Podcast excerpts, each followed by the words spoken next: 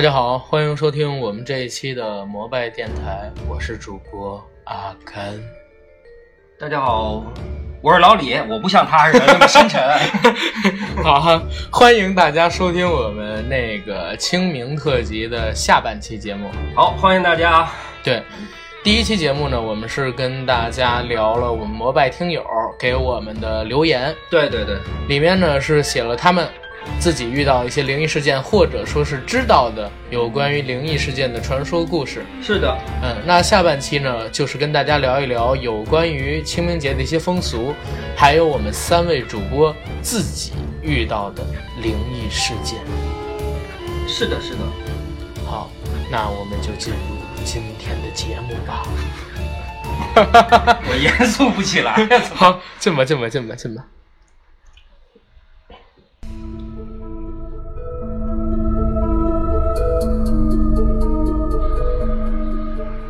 好，咱们还是接着上一期开始聊。好的，好的。上一期其实是咱们念了好多听友留言，包括江西的小发、北京的大大，然后十月，哎，小黑好像没参与哈，小黑没参与。小黑没参与，还有导演胖爷，包括说咱们播客平台的几位听友也都聊了。九哥呢是留了三个故事，咱们念了一个，还有两个没聊。对，那在这儿呢，我们先跟大家说一事儿，就是第一期节目我们是有剪辑版与非剪辑版，剪辑版呢已经上传到了各大的播客平台，非剪辑版呢，呃，因为尺度较大，我们是准备留到群里以百度云的形式给到我们的群友们。对对对，所以大家呢，如果是想要收听非剪辑版，也就是完整版的第一期节目，可以加入我们微信群，从微信群里进行获取。而微信群的加群方式呢，就是我们本期节目的封面，我们会以二维码的形式挂到各大播客平台上面去，希望大家可以加群共享。好，欢迎大家。嗯，好。那上一期节目的结尾，咱们其实是念了九哥三个故事里边的第一个，先把九哥剩下的两个念完，然后咱们两个人聊聊自己的故事，好吧？好好，那我我接下来我念对，念第二啊，我念第二个，就是阿甘念第三个。好的，好，那这个故事还是来自于小九。小时候，我大姨在航校开饭店。我经常去那儿跟我表弟玩，那儿很荒，所以特好玩，有许许多多的蚂蚱。有一次，我们俩跑到一堵高高的围墙边，抬头看见一个老头驾着马车从围墙叹号叹号叹号叹号上经过。从围墙上边经过，各位朋友，老头儿，一个老头儿驾着马车从围墙上边经过，是的，我们没看错，是真的一辆马车从围墙上经过，我们俩吓得脸都白了，回去以后谁也没敢说这事儿。后来我们大了哈，我大姨呢也不在那儿开饭店了。有一次我突然心血来潮，骑着自行车自己拐到商校。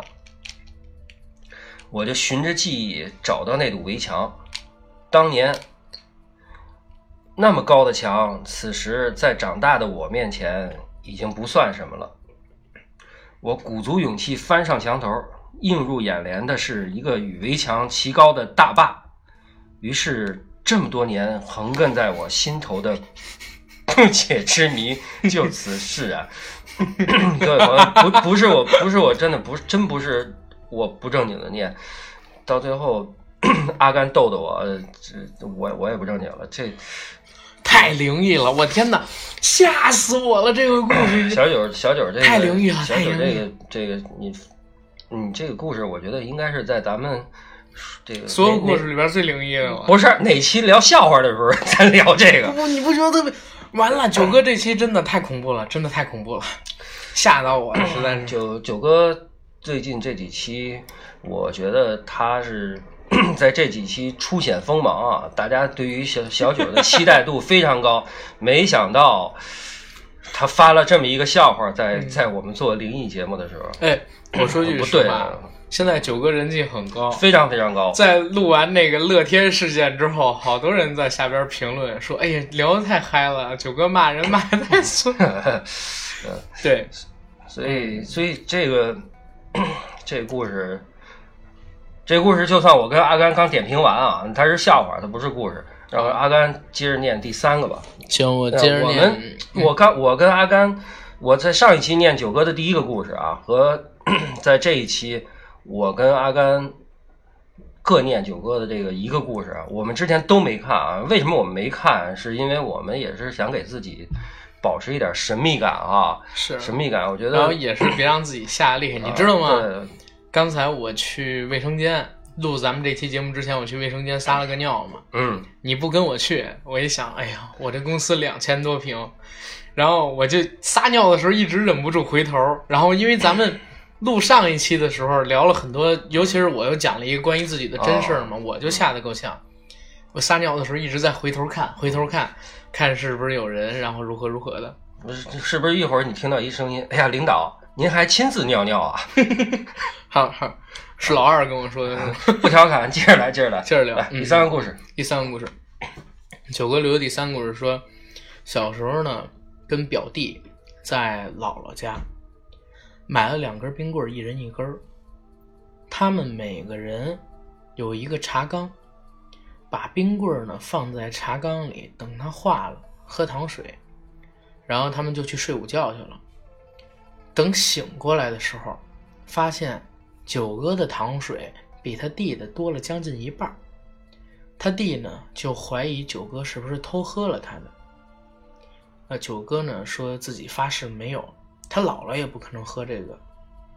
他们午睡的时候，院子里边没有任何人，直到后来他上学学了物理，才发现那天他弟的茶缸没盖盖，冰棍水呢在太阳下被蒸发了，太恐怖了！我的太恐，天哪！这个是一个非常恐怖了！非超自然现象。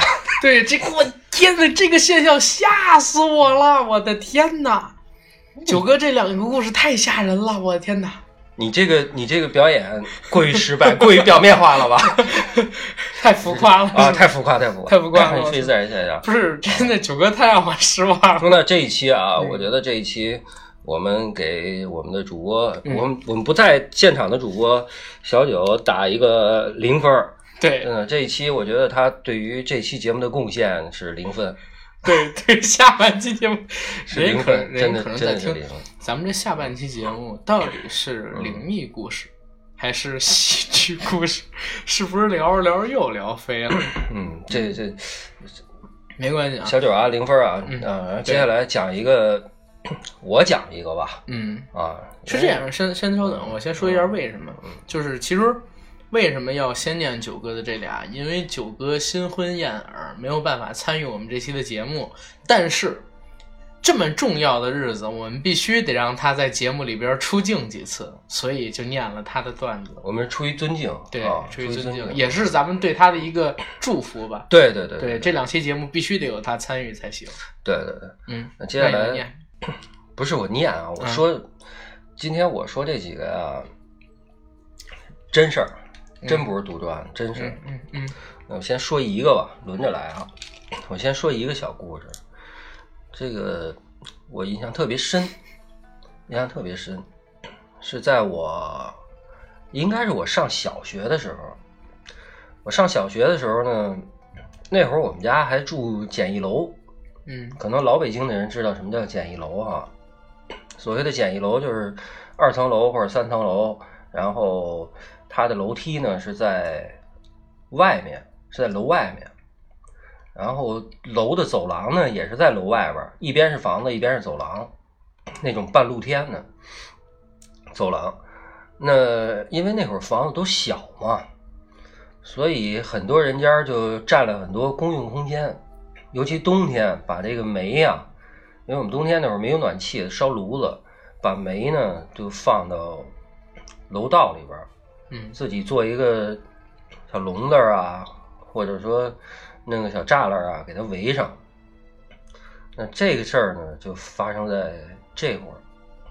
那是一冬天啊，那是一冬天、啊，我那天起得特别早，因为本身冬天太阳出来就晚嘛，天亮的就晚。我印象特别深，我出来特别早，上小学，我开门出来，楼道里边特黑，真的特别黑。那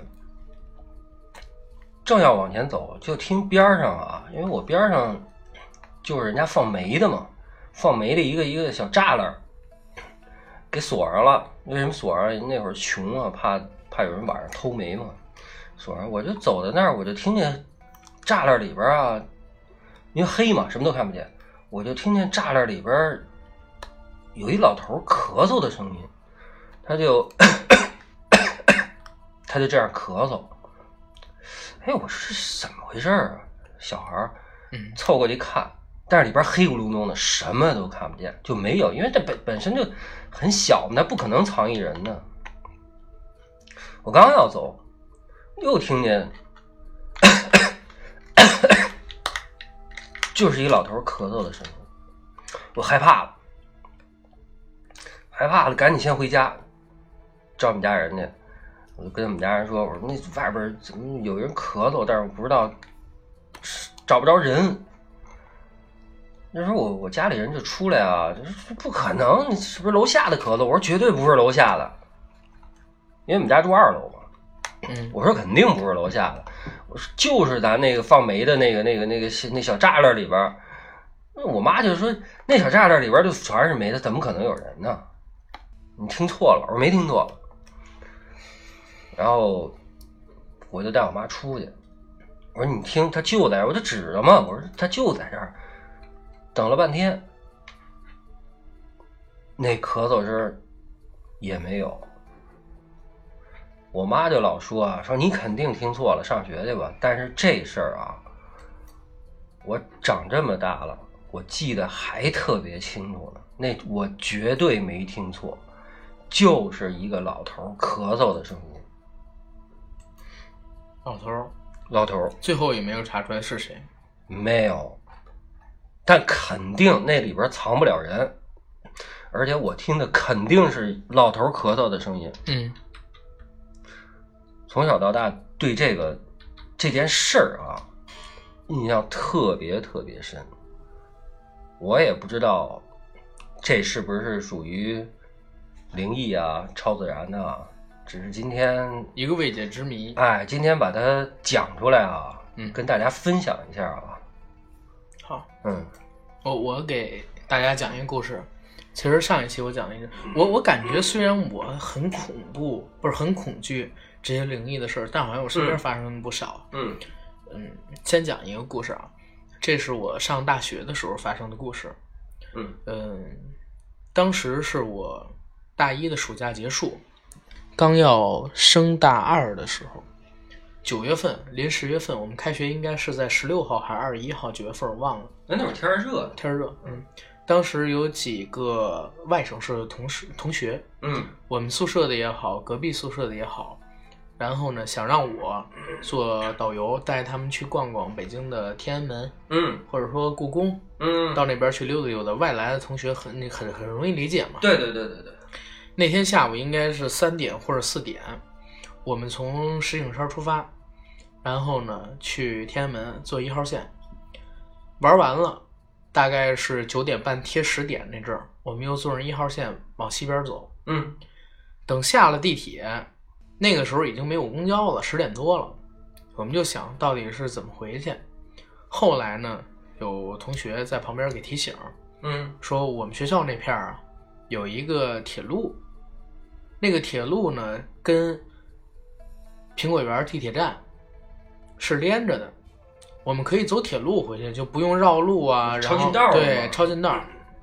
我说也行也行，嗯咱们可以从那儿走，那就顺着那条铁路走。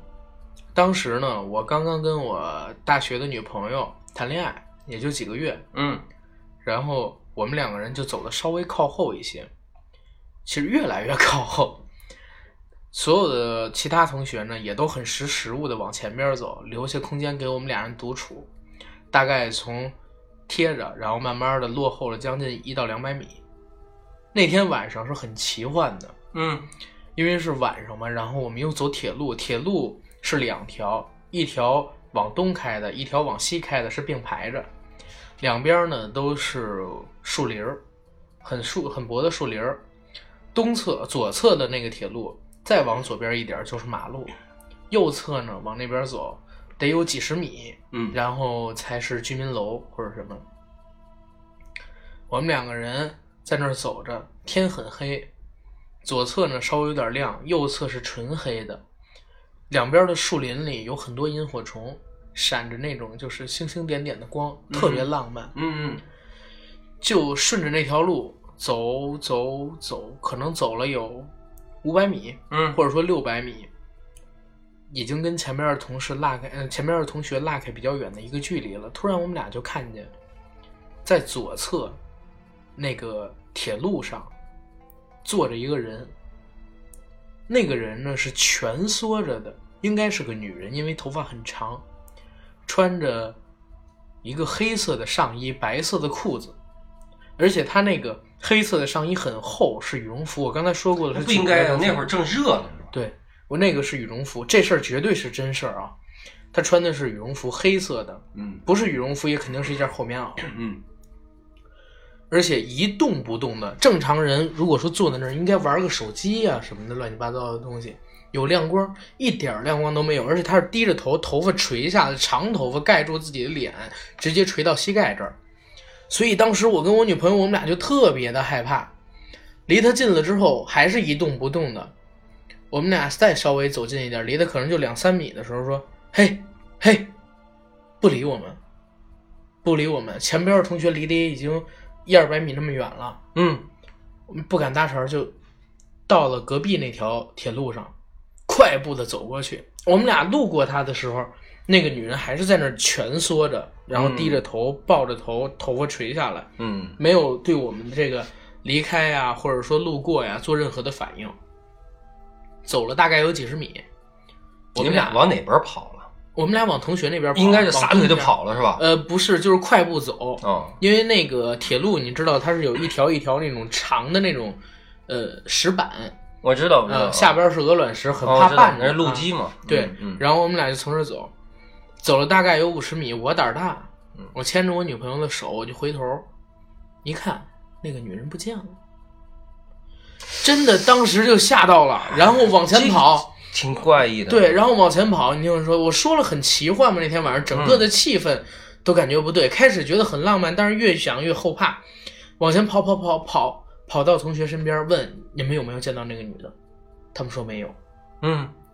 那奇怪的地方就来了，因为我们中间是从贴着走，然后慢慢到我们俩拉开他们，可能有五十到一呃一百到二百米，但是在我们俩的视线里，那个女人是一直在的，他们没有看见，而且你的同学应该是可以看到。对他们肯定能看到，因为我们我们在后边走的时候，走路肯定要目视前方嘛，我没有看到任何人从旁边的小树林，从马路那边的小树林里穿过来，坐到铁路上，我们从来没有看见。嗯他穿一条白裤子，虽然是晚上九十十点多，但是我刚才说过了，道路的一侧就是马路，马路上是有路灯的，而且有车在那边走，那就看到那个女生，真的很恐怖。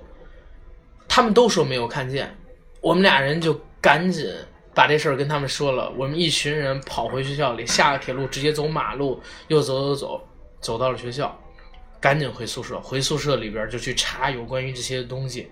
有人说可能是我们撞到煞，或者说如何。我觉得，我觉得，我们又去雍和宫，第二天去上香。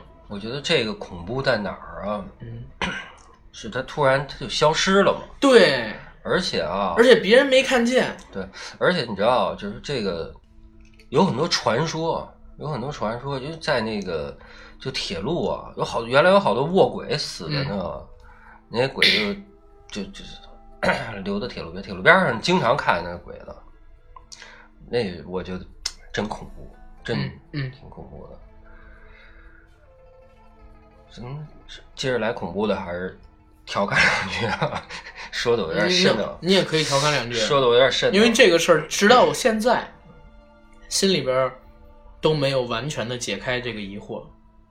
行，我我说一个我说一个不恐怖的吧，嗯嗯不恐怖的，但是也是偏偏这个这个，我不知道叫灵异啊，还是偏什么啊？这也是真事儿，真事儿是是我姑姑的事儿啊。嗯呃，还是把这个时间拉回到我小时候。这件事儿发生应该是我还没上学呢，我还没上学，但是我姑姑他们都上班了嘛。嗯我们还是住在那个小小简易楼嗯啊，简易楼，那是一个二层的楼。然后我们我们家我奶奶家啊住二层，嗯二层有好多户啊，嗯，不是说那整个二层我们给包了啊，那没没钱啊那会儿，公家的房子。我们那小楼啊，下边哈就是就是单位宿舍，都是平房，但是平房它是牌子房嘛，牌子房每间也有一小院儿，也有一小院儿，嗯，自己单独有一院门儿啊，你还站在站在平地上，你看不见院子里，但是我们不是住二楼嘛，下楼你得走楼梯，那楼梯不是在外边嘛，你能看见院里。那这事儿呢，就是我姑姑啊，后来说的。那那会儿我姑姑上班了，也是冬天嘛，嗯呃，过去单位里边都三班倒，三班倒。呃，她有一天她上早班儿，也是冬天，天特别黑，因为你要早早的就出去嘛。我姑姑就上班，下楼梯的时候呢，就无意中往下一看，因为下边就平房嘛。那那平房呢，离我们家最近那排房呢，头一间啊，那是我那是我韩奶奶家。就是我这韩奶奶呢，说群里边的人肯定知道，我前两天在群里边说，韩奶奶小时候给我给我煮王八蛋吃啊，嗯甲鱼蛋嗯啊，那小孩让我吃甲鱼蛋，煮熟了给我吃，特喜欢我。呃，我姑姑就一眼就看见他们家里边黑天嘛，那会儿还黑天，而且冬天刮着西北风。我姑姑呢，就从楼梯上就看见那院里啊，我韩奶奶家有一个院里边有一个水池子。北京人都知道那水池子，因为上面水龙头嘛，啊，下边是个水池子。他就看那水池子黑，特黑嘛，院子里。水池子边上啊，嗯哎，有一小小火球。这我我说小火球，鬼火，不是不是不是不不不是小火球吧？反正就一小白的那个光球跟那儿突突突往上跳，一直跟那个位置往上跳，突突突突突的跳。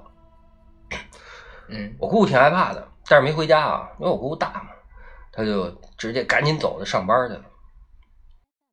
后来呢，我姑姑就晚上回来啊，回来就跟我奶奶说去了。我奶奶就就说哈、说其实啊，那个呀、可能是狐仙或者是黄大仙在炼丹呢。狐仙这个，你觉得是真有吗？黄大仙？因为我听说好多地儿都有关于这个黄大仙儿啊、黄鼠狼成仙儿，或者说狐狸成仙儿，然后修丹炼药、吸人精气这种传说，而且不是一星半点，而且已经传了很久，几百年、上千年甚至都有了。呃，我觉得呀，我觉得真有，就是为什么啊？我我觉得为什么有啊？嗯那首先人，他为了长生不老，他去研究一些方法，对吧？嗯修道也好，修仙也好，就像道教嘛，因为道教一般都修仙嘛，嗯人可以修。那么从作为地球的生物哈，我们叫非人就是动物嘛，狐狸也好，说像那个黄鼠狼也好啊，所有这些动物，我认为他们也有一颗上进的心哈，也希望说能够多掌握一些技术。第一，让自己这个生命能够呃更加安全，倒不是长生了。第一是更加安全，第二是长生，第三呢，我觉得是呃能够掌握多掌握一门沟通的技术吧。嗯其实咱把它叫修仙，就是我觉得还是提高自己的一个方式。呃，人有人言，兽有兽语，有这么一句话哈。人有人修炼的方法，我反之呢，我推算的就是说，动物它也有动物修炼的方法，所以我相信这个是真的。为什么我觉得可能呢？因为毕竟人和动物你没办法正常交流，你也不知道动物怎么想的，对对吧？那动物它有更好的方法，它也没办法传授给人嘛。对，嗯，但是那也就是说你是相信这些的存在的，其实是吧？是这意思。对对，我相信。好啊，那我我讲一个，我再讲一个行行行，真事儿。行，这真事儿是我小学的时候，嗯，小孩子其实一直有一种传说，说小孩子因为那个出生的时候是一团先天的一个神肉嗯，啊，然后呢能看见很多大人不能看见的他是三三岁以前，他的天眼还开着呢嘛。对嗯，哪怕三岁以后，就是你真正到社会上去磨练之前，你都是有灵性的。嗯，对。然后我遇到的事是什么呢？有一年暑假，嗯我在下午的时候在家里写作业。我们家呢是这样一个格局，客厅挨着我爸妈的卧室。嗯小的时候是这种格局。那客厅跟卧室中间的门是开着的，我在卧室的正对着卧室的一一个那个长椅上坐着写作业。嗯一边看电视，然后写着写着写着写着，一侧头我看了一眼卧室那边，嗯突然看见有一个绿色衣服的一个女人，梳着格格头的女人，什么叫格格头？哦，格格格头，格格头就是就是小燕子哦，我知道，我知道，我想成那啊，格不对不对，我不好意思不好意思，我记记混了。她是穿着格格的那种那种衣服，但是梳了一个辫子头的一个女人。啊，是然后那那个女人在对你说那个格格是那个满族那格格啊？对对，啊，然后不是那个巴巴瑞那格格是吧？呃对，但是我不确定那是不是格格衣服，但是跟那很像很像，啊所以我就说穿格格古古代的衣衣服吧？啊对，然后它是绿色的，上身肯定是绿色，下边是不是绿色我忘记了，因为已经好多好多年了。嗯，他在对我笑，哎呀，那个他长得好看吗？我不知道，记不清了，但是梳了一个辫子头，应该也不是很好看吧？如果很好看的话，应该能记下来。嗯但真的在对我笑，真的给我吓到。那会儿我还不到十岁，你知道吗？啪，我就把笔什么的放下了，嗯跑出去，嗯然后把自己锁在家外面，然后我就看着看着屋门，就在那个嗯梯楼梯什么地方坐着，嗯你你知道，就整整待了得有三四个小时，嗯天已经黑了，就是特别害怕。等家里边的人回来了，那是你家里没人哈？上上班去了，大人啊们。啊然后我就 等他们人都回来了，然后我才敢进家，就这么一个事儿。但是我现在想起来都特别恐怖，一个绿色衣服，我现在都记得特清楚，那件绿衣服脸是什么样我都忘记了，不是血淋淋的脸，就是一个绿衣服的女人看着我笑，嗯然后回去再看就没有了。晚上回，我跟我妈他们说过这个事情，我妈说：“哎呀，儿子不要提这些东西，啊，就忘了就行了。”就我觉得有的时候这个长辈这种说法，有的时候是最对的。看见了就当没看见，对，哎，对就把它给混。过去。我嗯我之后其实慢慢的也就不拿这当个事儿了，但是因为今天做这个节目嘛，我又嗯提起的这个，又想起之前我也跟一个女生聊过这个问题，她说自己也遇到过灵异的事件，嗯，是有一条绿色的裤子。因为咱们正常想一想，你们你们俩人碰上了一个人吧？不是他把他裤子借走了，他穿他一我我们俩我们俩当时开玩笑说啊是不是一家鬼还啊是怎么样？啊但是后来我我就想了一下，因为正常人是不会穿那种绿色的，你嗯明白吗？就那种特别像纸人儿身上那种反荧光的那种绿，而且是整个那个颜色在身上。他当时也是遇到了这种事情，感觉很诡异哈对，会很诡异这种事情，嗯那就很恐怖嗯。然后这是我遇到的第二个事儿，嗯，第二个事儿是这个，然后我直接再讲第三个事儿。行行行行，第三个事儿不是我的，是我妈的。嗯呃，我妈给我们讲的是什么事儿？你知道，呃，以前我们家住过平房，嗯，对吧？我知道，我知道，你跟我说过嘛。嗯然后呢，住平房的时候，那会儿还没有我，甚至说没有我姐。嗯我爸我妈刚结婚，那会儿是八十年代末期。嗯当时呢是跟我奶奶他们住一起，我奶奶他们那个屋子里有一台电视，他们在东屋，我妈呢住西，我爸妈住西屋，嗯然后北屋是客厅什么的，但是电视在我奶奶他们的东屋。嗯嗯那会儿晚上在播陈真、梁小龙演的那个电视剧，然后呢，我爸晚上九点多了，在我奶奶他们那屋看电视看陈真，嗯我妈身体不舒服在睡觉，睡着睡着觉，我妈突然就觉得有人在拽她，醒了，不是推她，是拽拽她，哦，醒了，醒了之后看见一个就是披头散发的，穿着那个红色的那种花袄的一个女人，嗯。然后在撕扯我妈，嗯。我妈就跟她各种吵，然后喊人，喊人出不了声。叫对出叫我叫我爸他们过来，哦，然后我爸他们赶过来了，嗯。发现我妈没醒哦，啊、哎，那我然后然后你听我说啊，听我说，嗯。发现我妈没醒，把我妈叫醒了，但是有意思地儿来了，对呀谁喊的人呢？对呀，谁喊的人？是我妈在做梦吗？然后在说的梦话在喊人吗？我妈说不是，因为感觉特别真实。就我就想问这个问题啊，对，后来我妈跟我说，说我奶奶跟跟我这个也是真事儿啊，是我妈前两年跟我说的，说我奶奶跟她说过，说我奶奶他们家那平房嗯在建之前，或者说更早之前，几十年之前，原来是一个坟岗。所以当时南水北调，他就是挖挖那个沟的那个地儿，离我奶奶他们家很近，哦其实就隔了大概一百多米还是两百多米，嗯一一两个操场那么长的一个距离，嗯所以就能挖出那些东西来。就这个真的很恐怖。然后我妈说，从那之后呢，我爸就在那边住的时候，没有让我妈自己单独睡，就一直都过去，然后就避这个事情。哦，嗯，这是 这个很恐怖的。我觉得好多过去哈，嗯就是在六七八十年代那会儿，这种事儿也不叫这种事儿吧，就是这种这种传说或者故事啊，特别别多多。但是现在是真是现在哎建国之后不允许动物成精，不允许有鬼了吗 不？是主要我我觉得现在是什么呀？现在有一个我觉得不太合理的是什么呀？嗯，嗯，每一个城市都都搞房地产，每一个城市的这个这个就是人口都急剧的增加，把那哥几个那地儿啊都给挤没了，而且 全给挤没了。而且以前啊，没有火化，对，以前不对火化火化之后好像这种事真的很少这。种事儿好多了。嗯，对，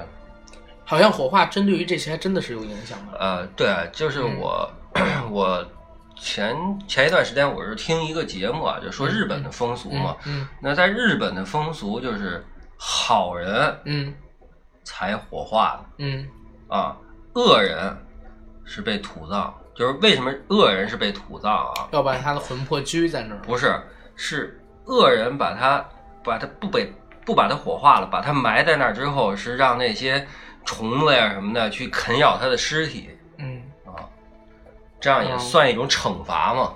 嗯，嗯，是这样。我之我我之前，李哥你应该看过那部电影，陈佩斯演的，跟赵丽蓉演的，叫《孝子贤孙伺候着》。哎，讲的就是对讲的就是就那部电影特有意思啊。现在看画面啊、剧情啊，不是画面很粗糙，制作成本特别低，也就几十万，我那相信。是讽刺喜剧。对，嗯但是那个剧本写的太牛了，嗯讲的就是国家在农村推广火葬，对，然后把人烧的这事儿。嗯然后赵丽蓉扮演的母亲呢，就不能火葬，自己就想着一定要入土为安。嗯刘全是跟他死去的老伴儿埋在一起，然后呢，因为这个整出了很多啼笑皆非，甚至说又恐怖又好笑的故事。他是想在他活着之前去看看这些对，他的子孙是不是真的会把他真的笑还是啊，还是火葬。然后关键他有一个地方说了，他在里边说了一个观点，说为什么不让火葬？说火葬之后魂魄就没了。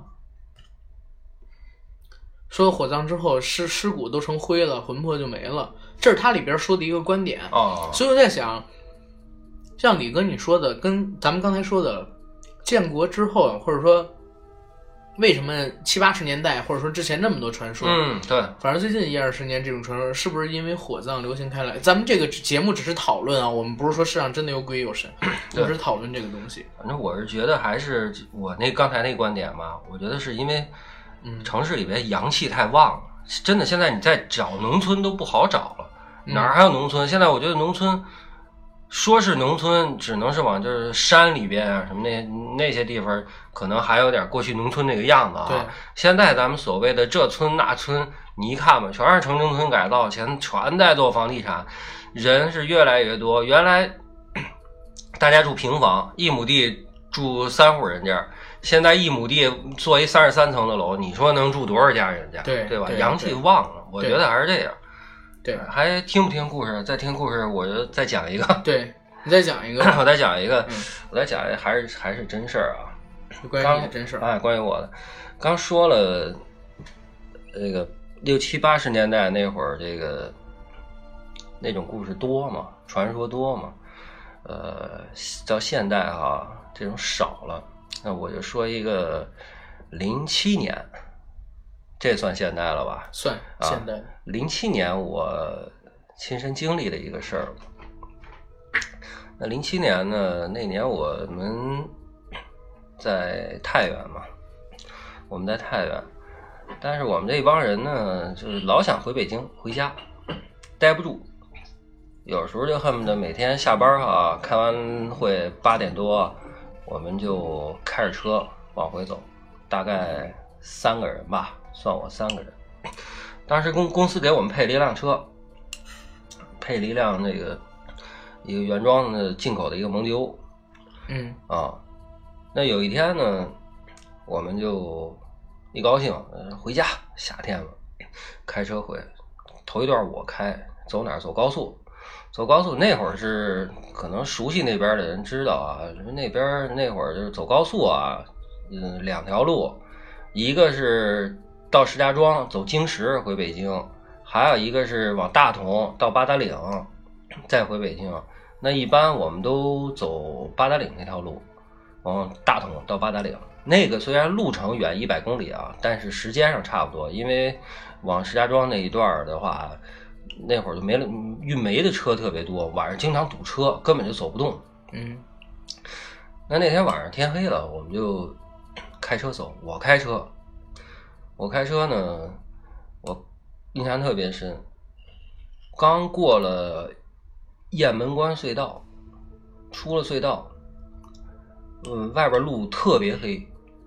那会儿已经很晚了，很晚了。我边上副驾坐一个人，后边坐一个人，后边那人都睡着了。那我副驾呢是跟我聊天，他也怕我困了嘛，一边开车一边聊天。我当时的速度应该，反正我开车快啊，我一般不低于一百八，就那么开，开着远光呢。高速路晚上是没灯的啊，黑极了，开着远光走，反正前面也没车嘛，就是那么高的速度开哈、出了隧道，开了大概几公里，突然我眼前出现了一辆奥迪 A 六，嗯那奥迪 A 六就横在马路上，就横在高速路上，就横在我那条路上，灯都是灭的，突然一下就出现了。我一把轮我就打过去了，你知道吗？当时我自己都能听见那个，就是那个我那车那拉带的声儿，你知道吗？嗯嗯嗯一把轮打过去，又打回来，马上就要撞上了。你想想，我我目测也都是五十米都没有，我当时反应也不是那么快，一把轮就打过去，一把轮打回来，绕过那车，然后往前开。这时候我后边睡觉那人啊也醒了，那动静太大，吓醒了。那我副驾驶那个呢，就问我说：“你干嘛？你怎么开的车啊？”我说：“我操，你没看见他妈前面有一奥迪 A 六，他妈差点撞上，我操，人家也不开灯。”我就说横的路上没动。那车有吗？到底存在？然后我那副驾就说嘛，说他妈哪儿有车呀？我他妈一直跟这儿看着呢，根本就没车，你们好好开车。我说我操，这真是他妈一奥迪 A 六，你喝了吗那天？没喝，那我开高速我哪敢喝酒啊？就不敢开了就不敢喝啊那会儿。嗯但是我明明就开着是有车，但是他们就说没车。当时那是当时我倒我倒没觉得那个就是那件事儿瘆得慌，我是觉得我差点撞上是真瘆得慌，那是太恐怖了。你想我开一百八的速度在高速上，黑天 一百八，我操！啊，黑天，我当时我反应也不是那么快，真的，我一下就绕绕过那能开到个180那那车那车绝对不怂啊，那车嗯，特牛逼嘛。那那车那车的话，我就老说。我能开到人车合一嘛？下雪天我都敢开八十那么走在路上，就特好。说走了，说跑了，就说这事儿啊，他们非得说没车，我真的看见那车了，而且我还躲过去了。高速路上其实好像高速路上就是啊，嗯高速路，高速路上边灵异的事儿真不少，我我也听说了有关于高速路的东西。然后给大家再讲一个吧，再讲一个我找到的一个故事，叫《梦中婚礼》。给大家讲一个，这是我在知乎上看到的故事。嗯，好，这个故事是这样的，说，呃，主人公呢，大学是个医学院，住宿的条件非常差。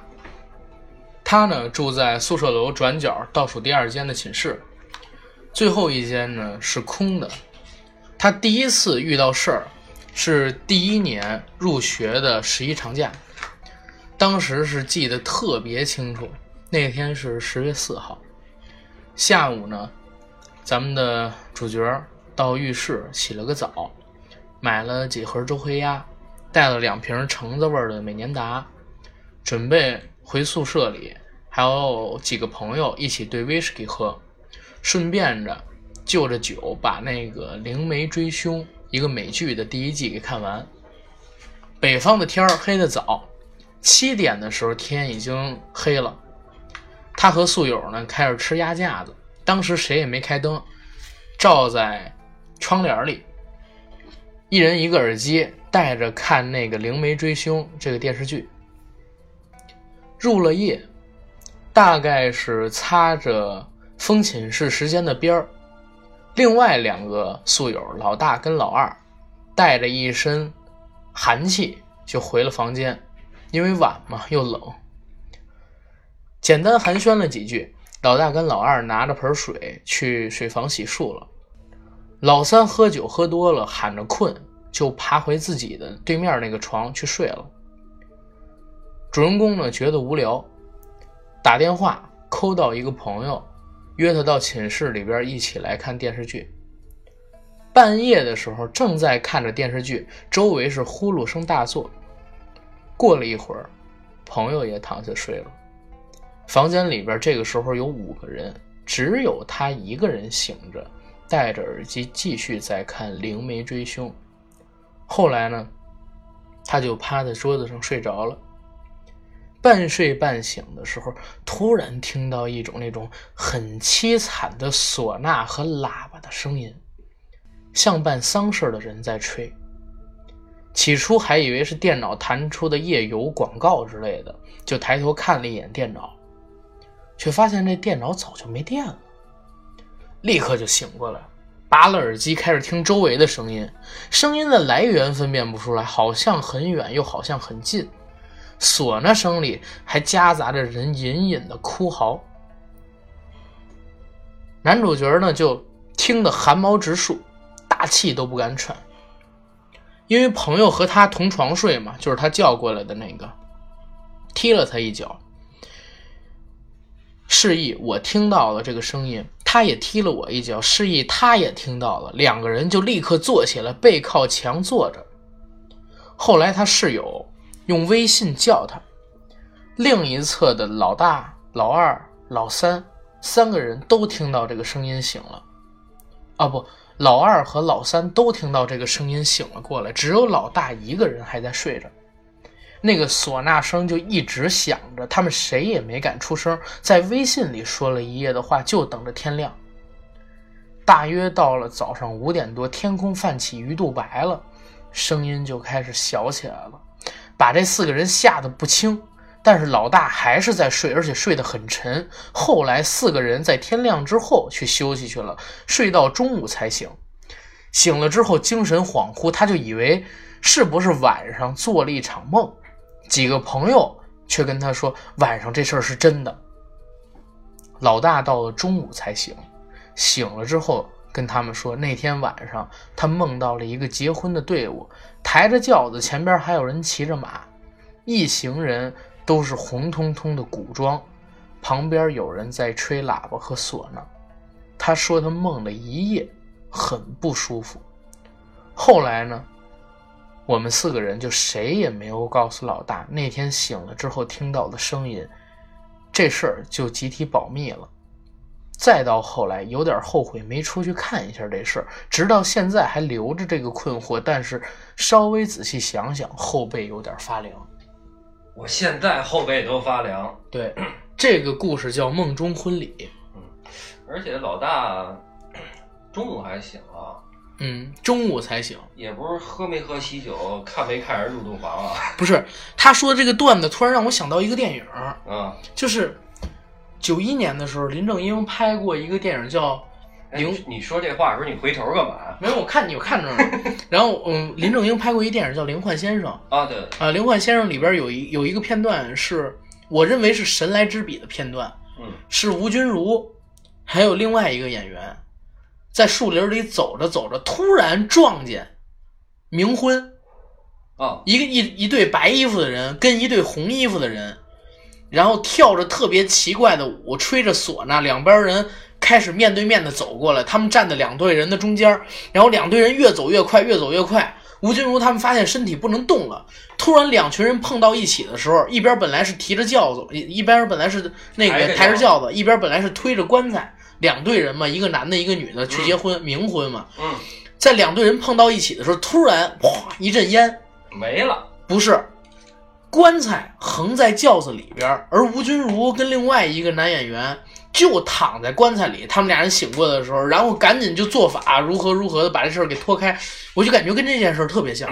我那电影我还真没看，但是我比较 我比较好奇的是，那他妈轿子得多大呀，能 给那棺材盛下？不是，轿子穿透了。哦，然后扎进去了，扎进去了。然后棺材是从轿子里边穿出来，一半在外面，一半对，一半在里面。他们俩人躺在棺材里，这是我印象最深的一个片段。那个片段拍的邪极了，完全拍出的那种就是悬疑，不是玄幻，你知道吗？叫玄幻，不能叫恐怖，就叫玄幻的那种感觉。那个真是太神了，我操！那个片段神来之笔，是我看过所有僵尸片里边。所有片段里边都能排进前三的一个片段，我忘了是不是《灵幻先生》，但肯定是吴君如演的。吴君如跟林正英演的一部那个僵尸片是吧？那天，嗯，我操，说的有点激动了。我回去我得补补。对，我补补那个，我真没印象。这个，哎，我操，多长时间？说的我也自己有点害怕。咱们已经录了四十七分钟了，差不多了，差不多。这样，咱们咱们给大家收个尾吧，收收吧。对，这是咱们第一期录灵异特辑，可能聊的有不好不到位的地方，但是我觉得两个人聊的还是挺尽兴的，对吧？嗯，连带着上一期，咱们第一次做嘛，也可能是我们最后一期。对，也不可能是最后一期。九哥那意思，九哥回来，九九哥回来，九哥回来还要讲，因为其实这期啊，要不然就让九哥中元节讲，还是怎么着？让九哥中元节主讲嘛，因为这一期本来九哥是特别特别踊跃，他他说他必须要参加这一期，对，但是没办法，九哥特别喜欢这些东西，结婚去了，呃，实在。来不及，所以我们俩呢，其实我们俩就是俩小学生跟这儿滥竽充数支撑了这一期啊。那个主讲还要听九九哥的，等他回来。九哥讲这个讲的非常好，而且他其实他有一个先天的一个优势，就是因为他东北的吧，东北那边传说好多那边的猫脸老太什么的。操，别别别别说，一会儿我还 回家呢。我也是，今儿家里就我一人。行，来收个尾吧，收个尾，收个尾。那这样吧，给大家说句吉祥话吧，祝大家清明节愉快，百无禁忌，百无禁忌。好。J'apprends d'ici que ma vie ne sera pas facile chez les gens. Je serai trop différent pour leur vie si tranquille, pour ces gens. I want to see you.